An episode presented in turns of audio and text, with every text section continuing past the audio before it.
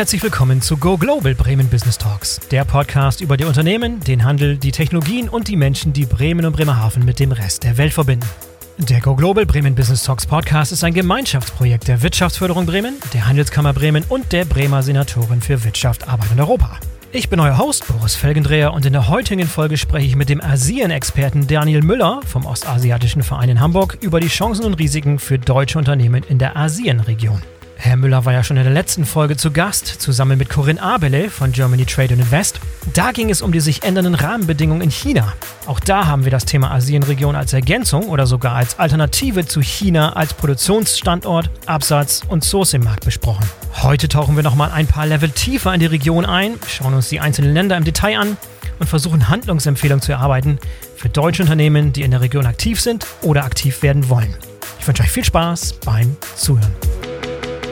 Hallo Herr Müller, herzlich willkommen zurück zum Go Global Bremen Business Talks Podcast. Schön, dass Sie wieder dabei sind. Ja, vielen Dank für die Gelegenheit, nochmal etwas vertiefter zu der Region sprechen zu können. Ja, ich habe es gerade schon in meiner Einleitung erwähnt. Äh, die heutige Episode ist ein bisschen als Companion, als Ergänzung sozusagen zu betrachten, als die Folge, die wir beim letzten Mal veröffentlicht haben, wo Sie auch schon dabei waren, wo wir den Asienraum auch betrachtet haben, aber alles im Kontext von China und die sich wandelnden Rahmenbedingungen in China und was für Konsequenzen sich für den Asienraum daraus ergeben und was für Konsequenzen deutsche Unternehmen mit Ambitionen in dem Raum dort ziehen können.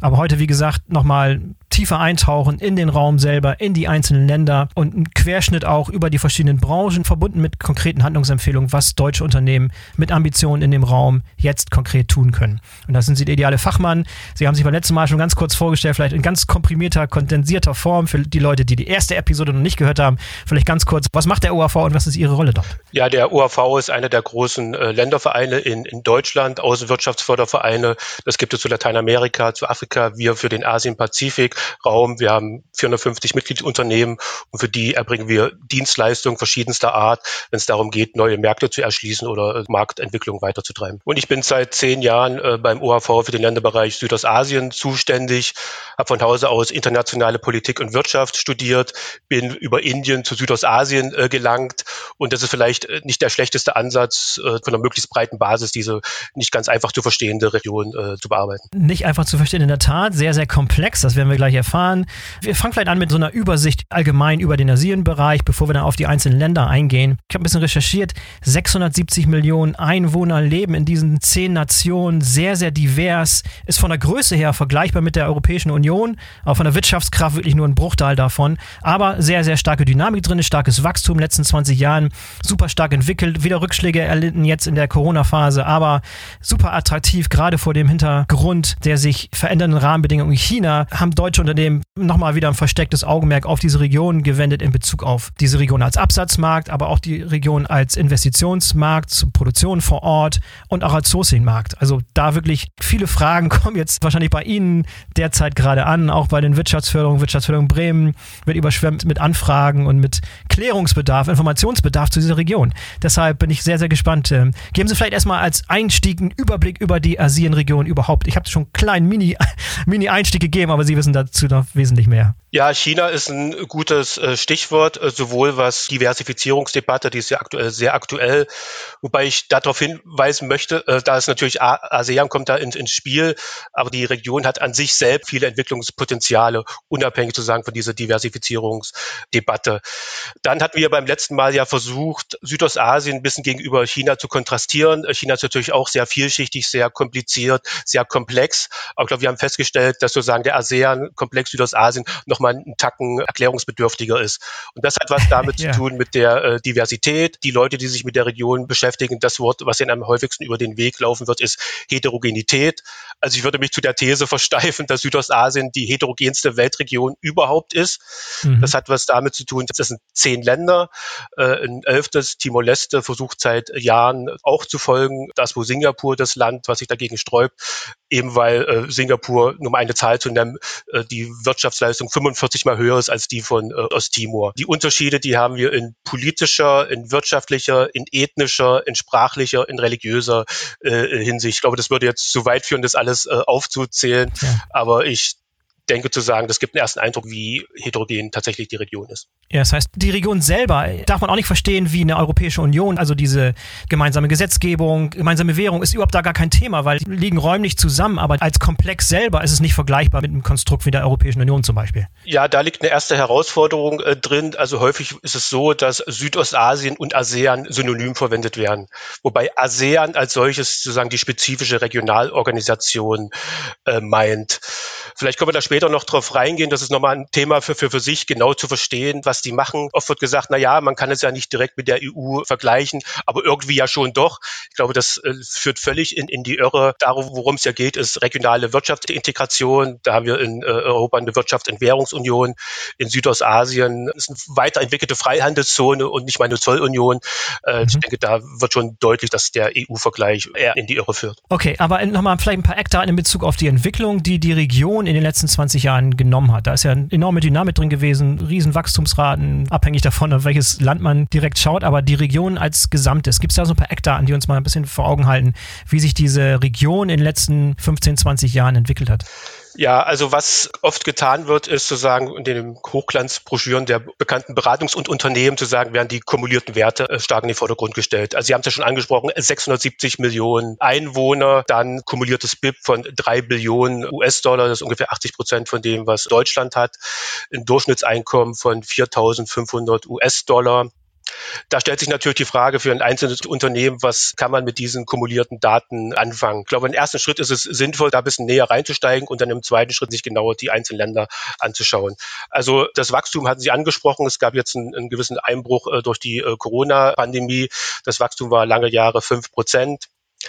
Dann ein Asset, was oft bemüht wird, ist sozusagen die relativ junge Bevölkerung. Über äh, 50 Prozent der Menschen, die im, im ASEAN-Raum leben, sind unter 30 Jahre alt. Dann zu sagen, hat es äh, verschiedene Entwicklungssprünge gegeben, Dazu müsste man jetzt in die einzelnen Länder äh, reingehen. Was sich getan hat, die, die Infrastruktur wird sukzessive weiterentwickelt. Äh, es haben sich Mittelschichten herausgebildet. Diese Mittelschichten fragen bestimmte Dinge nach, besser weiterverarbeitete Lebensmittel, bessere Gesundheitsdienstleistungen, sozusagen der Stromverbrauch äh, steigt. Das sind alles so Eckdaten, die man im Auge haben sollte, um die Region besser äh, zu verstehen. Was auch ganz gern beliebt ist, sozusagen ein bisschen den Blick in die Zukunft äh, zu richten nehmen wir mal das Jahr 2030. Es wird davon ausgegangen, dass ASEAN wiederum kumuliert die viertgrößte Ökonomie der Welt sein wird. Das Pro-Kopf-Einkommen soll sich bis dahin auf 6.600 US-Dollar erhöht werden. Die Bevölkerung ist weiter am Wachsen. Äh, man geht davon aus, dass 2030 700 Millionen Menschen im ASEAN-Raum leben würden. 50 Prozent der Menschen im ASEAN-Raum sollen dann in Städten leben und es wird interessante Zahl, 40 Städte mit einer Bevölkerung von mindestens einer Million Einwohner geben. Einiges, einiges an Wachstum und einiges an Entwicklung vor uns sozusagen, ja. Ja, lassen Sie uns vielleicht äh, anfangen mit Singapur. Singapur ist ja, wir haben es gerade schon erwähnt, so ein bisschen der, der Outlier, dieses, dieses Sonderinselstaat in diesem Geflecht sozusagen, völlig in den Welthandel integriert, Handelsdrehscheibe, auch so ein Brückenkopf für viele deutsche Unternehmen oder internationale Unternehmen, die den Raum erschließen wollen, ist Singapur nochmal ein ganz, ganz besonderer Fleck und ganz besondere Stellung nimmt es ein in diesem Gesamtgefüge. Fangen vielleicht mit Singapur an und was, äh, was die Relevanz von Singapur für die Region eigentlich ist. Vielleicht darf ich in einem vorhergehenden Schritt nochmal eine Cluster Clusterung äh, vornehmen. Gerne. Es macht Sinn zu sagen, diese zehn Länder in drei Gruppen einzuteilen. An der Spitze, da haben Sie recht, steht Singapur als Logistik, Forschungs, Finanzhub. Ein schöner Indikator oder mit einigen Schwächen ist das Pro-Kopf-Einkommen und da steht Singapur ganz weit äh, oben an, äh, einsam an der Spitze. Nicht ganz so einsam. Es gibt ein zweites Land, äh, Brunei, was auch ein relativ hohes äh, Pro-Kopf-Einkommen hat. Aber das hängt damit zusammen, dass äh, Brunei A klein ist und B primär eine Gas- und Ölwirtschaft ist. Dann gibt es eine zweite Gruppe, die Mittelgruppe sozusagen äh, mit Malaysia an der Spitze. Danach folgt äh, Thailand, wie gesagt, jeweils bezogen auf das äh, Pro-Kopf-Einkommen. Danach kommt äh, Indonesien und die Philippinen und Vietnam. Und dann gibt es eine dritte Gruppe, das sind so die klassischen Entwicklungsländer, und zwar äh, Laos, äh, Kambodscha und Myanmar. Und logischerweise die einzelnen Wachstumsraten der Länder hängen zusammen äh, mit dem Pro-Kopf-Einkommen. Also je höher das Pro-Kopf-Einkommen ist oder der schon erreichte Wirtschaftsstand, desto äh, schwieriger ist ein neues Wachstum zu generieren. Und je mehr Potenzial man dann in der unteren Gruppe hat, desto leichter ist es, Wachstumsraten von sieben, acht Prozent zu erzielen. Wenn wir jetzt übergehen zu Singapur, ich hatte ja gesagt, Export, Logistik und Finanzhub. Singapur ist schon so weit entwickelt, äh, dass die sich jetzt Gedanken machen müssen, wo sie die restlichen Potenziale äh, herholen. Und da sind die sehr aktiv, sehr professionell. Man staut da sehr stark auf die Start-up-Entwicklung. Pharma ist ein wichtiger Bestandteil. Das ist vielleicht ganz interessant zu sagen, trotzdem, dass es ein Stadtstaat ist, hat man die Fertigung äh, dort nie vernachlässigt. Es gibt sozusagen äh, Fertigungsbereiche, über die Grenze hinaus nach Malaysia, Johor Bahru, Iskandar gibt es eine große Sonderwirtschaftszone, wo versucht wird, diesen knappen Raum, der in Singapur besteht, dadurch zu kompensieren, dass man da in die Nachbarländer oder auf Batam, eine indonesische Insel, ausweicht und dort zu produzieren. Mhm. Als zweites Land, ich hatte es kurz angesprochen, äh, Brunei, sehr klein, äh, Gas und Öl. Denn wenn, wenn es darum geht, zu diversifizieren, ist Malaysia ein sehr heißer Kandidat, die, wie gesagt, schon ziemlich weit äh, fortgeschritten sind, eine industrielle Basis haben, schon seit Jahrzehnten im Elektronikbereich aktiv sind. Malaysia hat übrigens auch eine Halbleiterindustrie. Das ist ja gerade ein, ein, Thema, was viele Unternehmen beschäftigt, wobei die letzten Nachrichten ja waren, dass ja doch offenbar jetzt wieder ein Überangebot zu geben scheint. Aber das zeigt, wie weit Malaysia da entwickelt ist und man versucht sich da auch auf neue Bereiche wie Biotechnologie und ähnliches zu, zu konzentrieren. Wenn ich jetzt die äh, Länder weiter durchgehe, äh, dann danach folgt Thailand, ebenfalls eine, eine, gut entwickelte industrielle Basis. Das, was kaum bekannt ist, Thailand war lange Jahre eines, oder ist es noch, eines der äh, stärksten Automobilfertigungsländer. Rang 12 auf der Welt. Das mhm. ist kaum bekannt. Ähnlich wie die Automobilindustrie in, in Deutschland oder, oder, generell sieht sich auch Thailand vor der Herausforderung, stärker auf E-Mobilität zu setzen. Robotik ist ein Thema. Also das sind, was die fortgeschrittenen Länder betrifft, Singapur an der Spitze, Malaysia an zweiter Stelle und Thailand an dritter Stelle, die schon auf den höheren Wertschöpfungsstufen unterwegs sind. Ja, die Automobilfertigung, also da wird dann größtenteils für den Markt selber oder auch für den Asienmarkt generell dort Automobilfertigung gemacht. Und sind deutsche Unternehmen dort investiert und produzieren dort vor Ort? Ja, also im, im Luxussegment äh, in Thailand, also BMW hat da beispielsweise eine Motorradfertigung, Mercedes ist dort, aber äh, das ist alles sogenannte CKD-Fertigung, das heißt, die Einzelteile werden ins Land gebracht, dort zusammengebaut und dort verkauft. Aber die Stückzahlen sind relativ überschaubar. Ich glaube, mehr Mercedes 10.000 Einheiten im, im Jahr. Das hängt damit zusammen, dass die Japaner da extrem stark sind, Toyota vor allem. Aber man bemüht sich jetzt thailändischer Seite, was den nächsten Sprung für die E-Mobilität betrifft, stärker äh, auch deutsche Unternehmen anzusprechen und da liegen durchaus einige Potenziale. Dann, äh, das, das größte Land natürlich ist Indonesien, 270 Millionen Einwohner, das viertgrößte Land äh, der Erde, vielleicht auch nicht ganz so bekannt. Hier haben wir es sozusagen mit einem Phänomen zu tun, was wir auch bei anderen großen Schwellenländern sehen, Brasilien, Indien. Also diese Länder sind bestrebt, primär zu sagen, aus ihrem eigenen großen Binnenmarkt zu schöpfen. Das ist bei Ländern wie äh, Singapur sowieso, aber auch bei Thailand und Vietnam anders, die extrem stark auf ausländische Investitionen und internationale Wirtschafts- oder Handelsbeziehungen angewiesen sind.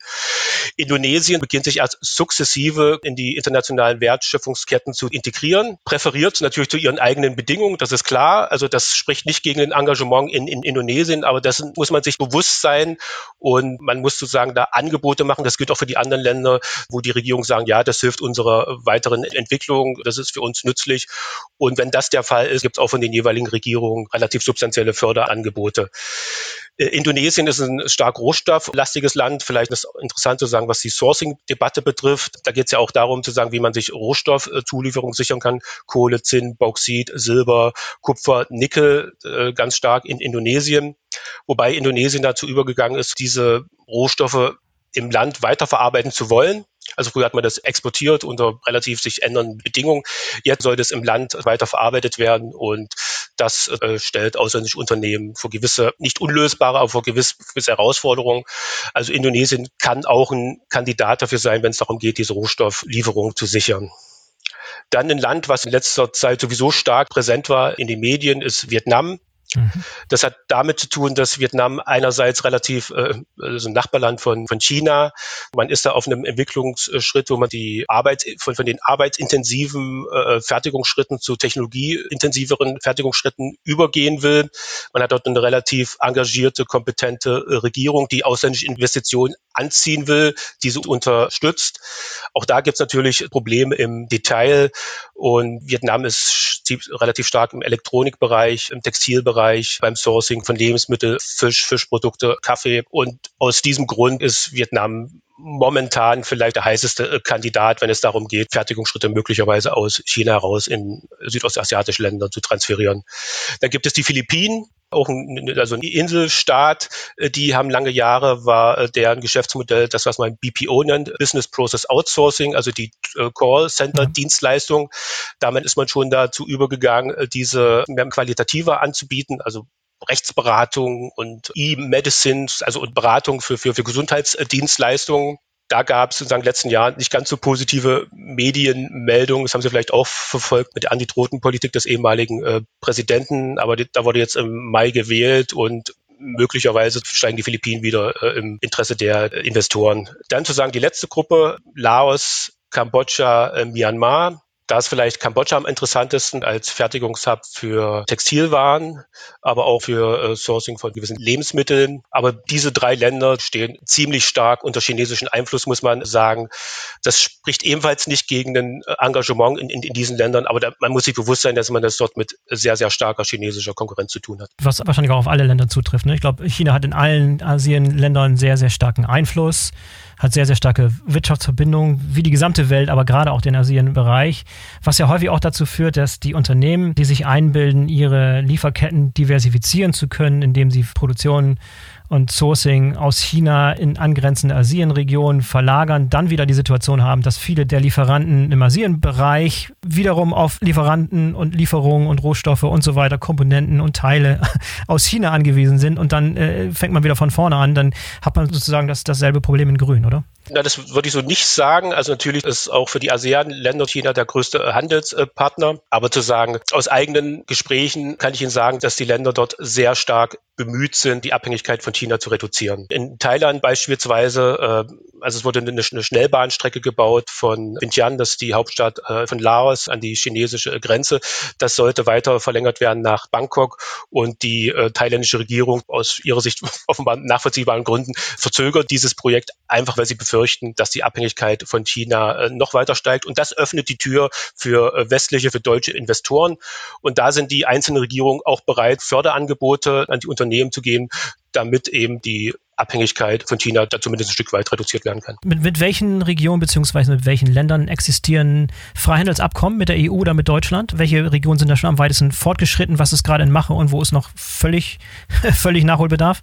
Also äh, die Frage der Existenz von Freinetzabkommen dominiert die Debatte sehr, sehr stark. Das ist natürlich ein wichtiger äh, Punkt und äh, je mehr man dort engagiert ist, desto wichtiger ist das. Aber der alleinige Fokus darauf ist sozusagen etwas übertrieben aus meiner Sicht. Für die Unternehmen ist unterscheidend, dass sie in den einzelnen Ländern funktionierende Businessmodelle haben. Das ist das A und O. Und dann schaut man sich die jeweiligen Rahmenbedingungen an. Da gehören auch Freinetzabkommen dazu. Äh, Freinetzabkommen, die in Kraft sind, gibt es mit Singapur, mit Vietnam, äh, mit Indonesien ist äh, sozusagen äh, in Verhandlungen. Da ist man, wie ich gehört habe, relativ gutes Stück voranzukommen, wobei die Knackpunkte wohl offenbar noch erst kommen. Also da ist auch nicht ganz abzusehen, wann da ein Abschluss ist. Knackpunkte waren da Stichwort Palmöl oder was war der Knackpunkt, der ein bisschen durch die Presse ging? Einer der ja, Diskussionspunkte? Ja, also da hat sich ja das Europäische Parlament sehr, sehr stark gemacht und das nimmt wirklich äh, bedenkliche Ausmaße an die Rodung des indonesischen Regenwalds zur Schaffung von neuen Anbauflächen.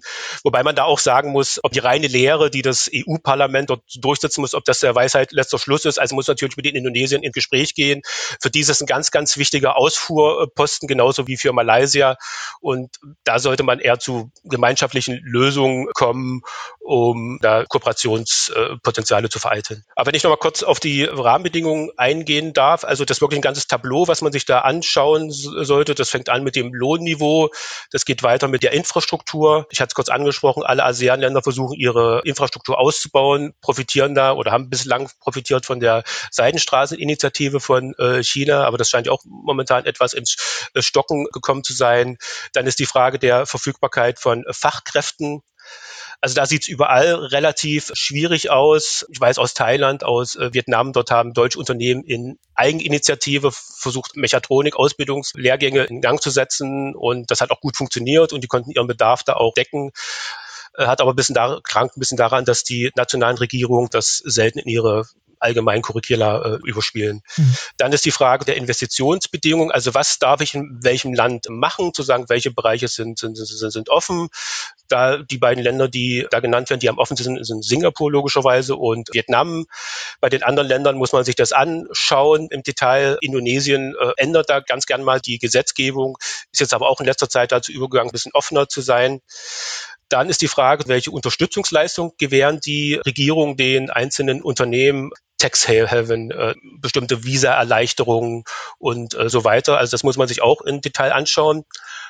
Und da kann ich auch aus Erfahrung mit Unternehmen berichten, je höher das Investitionsprojekt ist, umso wichtiger das für die einzelnen Länder, für die weitere Entwicklung ist, desto eher sind auch äh, Regierungen äh, bereit zu sagen, da relativ großzügig, das ist beispielsweise in Thailand der Fall, äh, die Ansiedlung und die Investition zu, zu unterstützen.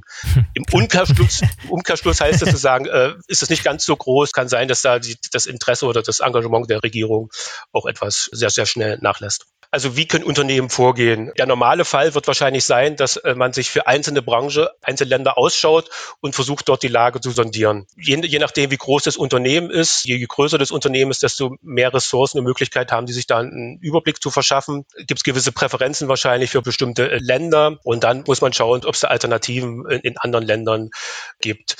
Also die Laos, äh, Kambodscha und Myanmar ja sowieso, da gab es ja im letzten Februar einen Militärputsch, wo es ja auch einige Sanktionen nach sich gezogen hat. Die fallen wahrscheinlich eher aus.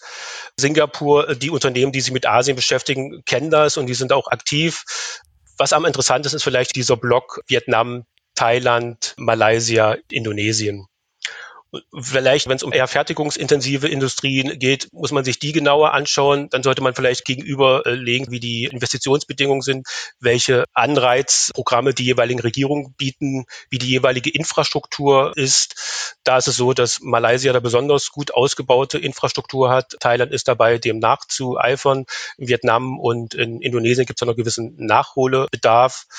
Und da muss man sich das quasi gegenüberstellen und äh, vielleicht Step by Step prüfen, welches Land für welches Unternehmen da am ehesten in Betracht kommt. Ja, ich würde ganz gerne mal ein bisschen Augenmerk auf die Region Vietnam lenken. Eine bremische Delegation war gerade auf einer Delegationsreise in Vietnam. Jetzt in der gerade letzten Woche war eine vietnamesische Delegation hier bei uns in Bremen. Da bestehen sehr, sehr enge Verbindungen, enge Verflechtungen und große Pläne.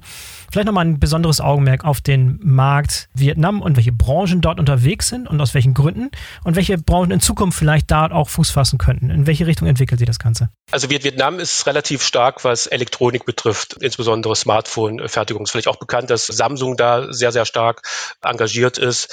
Die haben dort gewisse Industrieparks, äh, wo Unternehmen wie Intel ganz stark sind. Das sozusagen das eine. Das andere ist nach wie vor Textilfertigung und Sourcing von Lebens- und Agrarmitteln. Jedes einzelne Land Südostasien ist, steht vor der Herausforderung, sozusagen die nächsten Wertschöpfungsstufen zu erklimmen. Das geht einher von dem eher arbeitsintensiv, wie ich vorhin gesagt hatte, mit eher äh, technologieintensiven Sachen. Und da ist die vietnamesische Regierung bestrebt, dort Investitionen anzuziehen. Es gibt auch eine sich entwickelnde Automobilindustrie in Vietnam. Äh, der Name Windfast ist vielleicht geläufig. Das ist ein Unternehmen, was sich dort gebildet hat, was sozusagen jetzt Elektroautos herstellt, damit schon auf den amerikanischen Markt gegangen sind. Ich glaube, äh, für Deutschland ist der Markteintritt 23, 24 geplant. Es bestehen auch Planung offenbar hier in Deutschland eine äh, Fertigungsanlage für Windfahrs zu machen. Da kommen die Automobilzulieferer ins, ins Spiel, die einzelne Komponenten äh, liefern, aber nicht nur für äh, Vietnam, sondern für den ASEAN-Raum insgesamt und auch darüber hinaus Richtung Indien oder äh, Richtung Nahost. Also da gibt es wirklich ein ganz buntes Potpourri an Branchen und Industrien, die man sich da in Vietnam genauer äh, anschauen kann. Und äh, offenbar deswegen waren ja sozusagen Bremen dort äh, vor kurzem äh, zu Besuch. Ja, ja. Wie sieht es eigentlich aus mit den Lohnkosten? Noch verhältnismäßig niedrig. Das ist ja einer der, in Anführungszeichen, Kritikpunkte oder der Einsichten in China, dass da lange nicht mehr die Lohnkosten auf dem Niveau sind, wo sie vor zehn Jahren noch waren, sondern enorm gestiegen sind. Äh, wie sieht es in Ländern wie Vietnam aus? Also, also in, in, China ist es ja wirklich deutlich gestiegen. Also wirklich richtig regelrecht durch die Decke. Ich glaube, ja. Steigerung von 10 Prozent pro Jahr oder was da in den letzten Jahren gab. Da sieht es in, in, Vietnam noch relativ gut aus. Ich habe jetzt die, die konkreten Zahlen nicht für die vereinfachen Sachen, glaube 250 US-Dollar im, im Monat hängt davon ab, ob man das im, im Süden in Saigon macht, in der Mitte Da Nang oder im, im Norden in Hanoi. Das variiert etwas. Aber das ist noch deutlich unter dem beispielsweise in Thailand, auch in, in, in Malaysia. Deswegen hat da Vietnam einen ziemlichen Pluspunkt. Und das, was wir in unseren Gesprächen mit vietnamesischen offiziellen Delegationen auch sagen, also ihr müsst darauf achten, dass die Lohnsteigerung oder dass die Löhne nicht schneller steigern, als sozusagen eure, äh, eure wirtschaftliche Entwicklung, weil das das A und O. Wenn das auseinanderklafft, dann wird es schwierig, aber bislang sieht es da gut aus. Und äh, je höher die Länder sich entwickeln, desto höhere Löhne wird man auch zahlen muss. Aber bislang ist da ein sehr gutes Preis-Leistungs-Verhältnis Vietnam anzutreffen, muss man sagen. Welche Branchen, glauben Sie, werden da in Zukunft äh, auch vertreten sein? Also welchen Shift machen Sie da aus? Welche Veränderungen, unabhängig davon, von welchen Branchen jetzt schon aktiv sind, aber in, in der Zukunft, welche Branchen sollen auch aktiv angeworben werden? Wer wird da hofiert sozusagen?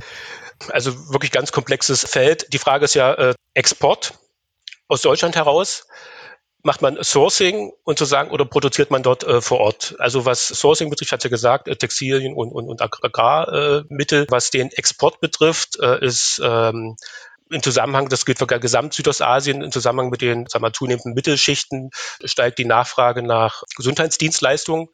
Wir beim OAV, wir haben auch eine Arbeitsgruppe zusammen mit der German Health Alliance, sozusagen, äh, äh wo wir uns anschauen, unter anderem auch Süd Südostasien, wie es da ist, wie es da aussieht. Also da gibt es einen hohen Bedarf dafür. Dann ist die Frage zu sagen, wenn es beispielsweise die Wertschöpfungsketten im Agrarbereich äh, zu, äh, zu unterstützen, es muss ja maschinisiert werden, dazu gibt es Verarbeitungsmaschinen, da gibt es Verpackungsmaschinen und da gibt es relativ hohe Potenziale.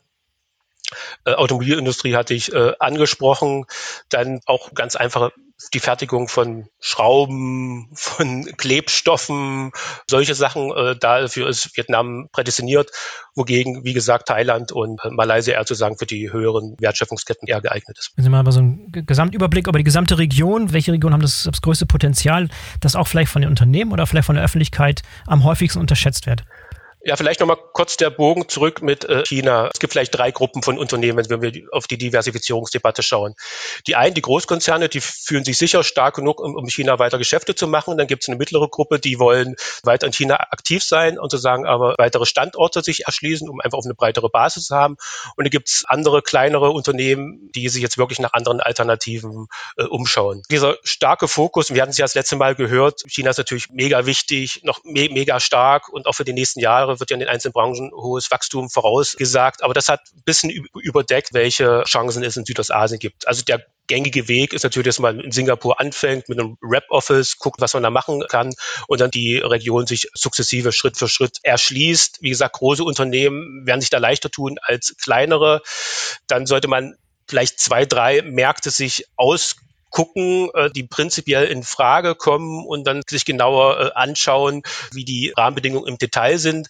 Dann sollte man in den Regierungen, fast allen diesen Ländern gibt es Investment Promotion Agencies, Board of Investment in, in, in Thailand, äh, MAIDA in äh, Malaysia etc., BP in Indonesien. Äh, wenn man da größere Investitionen hat, sollte man mit denen ins Gespräch sehen und gucken, was im Einzelfall, inwieweit die un unterstützen kommen und äh, das kann im Einzelfall beträchtlich sein und kann auch die ersten Schritte da wesentlich äh, erleichtern. Ja, aus Ihrer Sicht, was gibt es für wichtige, gute Ressourcen, wie man vorgehen kann, um sich nicht nur einen guten Überblick zu verschaffen, sondern wirklich dranbleiben kann? Was sind die, die bevorzugten Mittel und Wege, diese Region besser zu verstehen und auch Hilfeleistung zu bekommen beim Einstieg in solche Regionen. Es gibt eine, glaube ich, eine ganze Reihe an mittelständischen Unternehmen, die ein bisschen so wie von Ochs vom Berg stehen. Äh, wie geht man ran? Es gibt genügend äh, Ressourcen, es gibt genügend Hilfsmittel. Was ist, was ist Ihre Erfahrung? Was sind Ihre Empfehlungen dort? Am besten ist natürlich beim UAV anzuklingeln. Auf jeden Fall. äh, ja, also äh, ernst, also wir machen beispielsweise im äh, November äh, eine Markterkundungsreise nach Thailand und Vietnam wo wir exakt versuchen wollen zu sagen, unter dem Stichwort Diversifizierung genauer äh, zu schauen, welche Bereiche für welche Unternehmen da in Betracht kommen. Dabei knüpfen wir auch äh, oder versuchen Verbindungen zu knüpfen mit politischen Entscheidungsträgern. Mhm. Versuchen auch die Unternehmen mit der lokalen äh, deutschen Business Community, die ja in vielen Fällen schon, schon da sind, zu sagen, in, in Kontakt ja, zu bringen, richtig, ja. äh, zu sagen, äh, das kann manchmal enorm äh, die Sache erleichtern, wenn man sozusagen jemanden hat, der da sich auskennt, die die Fallstricke kennt, die notwendigen Kontakte meinetwegen in einzelnen Ministerien kennt. Und äh, dann gibt es natürlich auch die, äh, von, die von der Bundesregierung angebotenen Markterkundungsprogramme für einzelne Branchen. Worüber man nicht gesprochen hat, ist Umwelttechnologie für die Bundesregierung ganz wichtig, auch ein Bereich, der in Südostasien nachgefragt wird. Und dann GTI hatten wir das letzte Mal, zu sagen, die haben wirklich ein exzellentes Informationsangebot, das vielleicht als allererster mhm. Schritt zu sagen, hilfreich, sich die Berichte äh, durchzulesen, vielleicht mit den Korrespondenten in Kontakt zu treten, mit uns zu sprechen, gucken, was die äh, Bundesregierung oder die einzelnen Länder wie, wie Bremen beispielsweise, was die für Angebote äh, haben und dann Stück für Stück versuchen, sich ein Bild davon zu schaffen, was die Region ist und dann einen begründeten Leitfaden, wie man dann die einzelnen Schritte abarbeiten kann, bis man dann möglicherweise ein konkretes Engagement im, im Land ermöglichen kann. Ja, glaube ich, ein guter Hinweis. Auch der besonders wichtig ist, glaube ich, auch in der Region, in der auch viel über persönliche Kontakte, auch persönliche Kontakte über einen langen Zeitraum hinausgeht. Ich glaube, dieses vor Ort sich selber ein Bild machen über Delegationsreisen und auch die Kontakte vor Ort aufbauen und erschließen über einen längeren Zeitraum ist, glaube ich, ganz, ganz wichtig. Deswegen bin ich ein großer Fan von diesen Delegationsreisen, wo man sich da selber mal vor Ort ein Bild machen kann, was aus der Ferne immer so enorm schwierig ist. Ja, also ein, ein Markt wie, wie Indonesien, der wie gesagt nicht, nicht ganz einfach ist, zu sagen, schreiben wir in unsere Positionspapiere, äh, ihr müsst dies ändern, äh, die an die indonesische Regierung geht, ihr müsst dies ändern, ihr müsst das ändern, dann trifft man Unternehmen. Also äh, ich habe da dort einen lokalen Partner getroffen, mit dem läuft das wunderbar. Ich weiß gar nicht, was, was ihr habt. Also zu sagen, da muss wirklich jedes Unternehmen auf Basis sozusagen der Unterstützungsangebote seinen individuellen Weg finden, äh, gucken, mit wem man dort vor Ort kooperieren kann. Und wenn das äh, gegeben ist, sind, sind da die, manchmal Dinge möglich, die man vom Papier aus, von den Regularien und so äh, gar nicht glaubt, dass das möglich ist. sehr, sehr gut zu wissen, sehr gut zu wissen.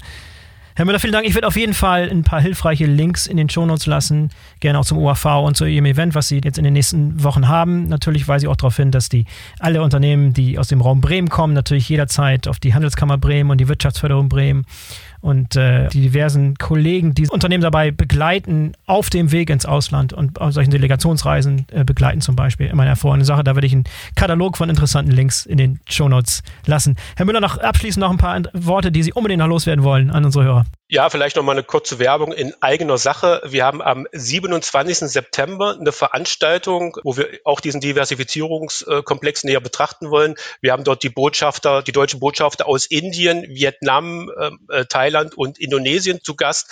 Und da geht es darum, dass sozusagen aus Sicht der deutschen Botschaft geschildert wird, welche Diversifizierungspotenziale es in den genannten Ländern äh, gibt. Äh, äh gucken Sie einfach unsere, unsere äh, Webseite äh, orv.de oder kontaktieren Sie mich persönlich äh, würde mich freuen, zu sagen, wenn ich den einen oder anderen Hörer dort äh, mit begrüßen könnte. Ja, ist das ein äh, Online-Event oder Vor-Ort-Event? Das ist ein Online-Event. Online-Event, okay, umso besser. Hervorragend, lassen wir den Link in den Show Notes.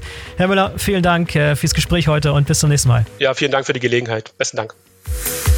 So, das war der Go Global Bremen Business Talks Podcast zum Thema Chancen und Risiken für deutsche Unternehmen in der Asienregion. Wenn es euch gefallen hat, dann solltet ihr in Zukunft öfter mal reinhören. Die perfekte Ergänzung zur heutigen Folge ist die vorherige Folge zum Thema China und Südostasien. Auf jeden Fall lohnt es sich auch, den Go Global Bremen Business Talks Podcast zu abonnieren, damit ihr keine der kommenden Folgen verpasst. Wenn ihr akuten Beratungsbedarf habt, dann möchte ich euch gerne darauf hinweisen, dass die Handelskammer Bremen Unternehmen berät, die nach China bzw. Südostasien expandieren oder Im- und Exportgeschäfte tätigen wollen. Die Wirtschaftsförderung Bremen hat übrigens auch eigene Büros in Shanghai und Vietnam und verfügt über kundige Länderexperten, deren Hauptfokus auf dem sogenannten Inbaugeschäft liegt. Ebenso fachkundig besetzt ist das Referat International bei der Senatorin für Wirtschaft, Arbeit und Europa, das sich schwerpunktmäßig um die politischen Beziehungen und Rahmenbedingungen kümmert. Also macht davon bitte unbedingt Gebrauch. Weitere Hinweise und Links findet ihr in den Shownotes. In diesem Sinne, bis zum nächsten Mal, euer Boris Felgendreher.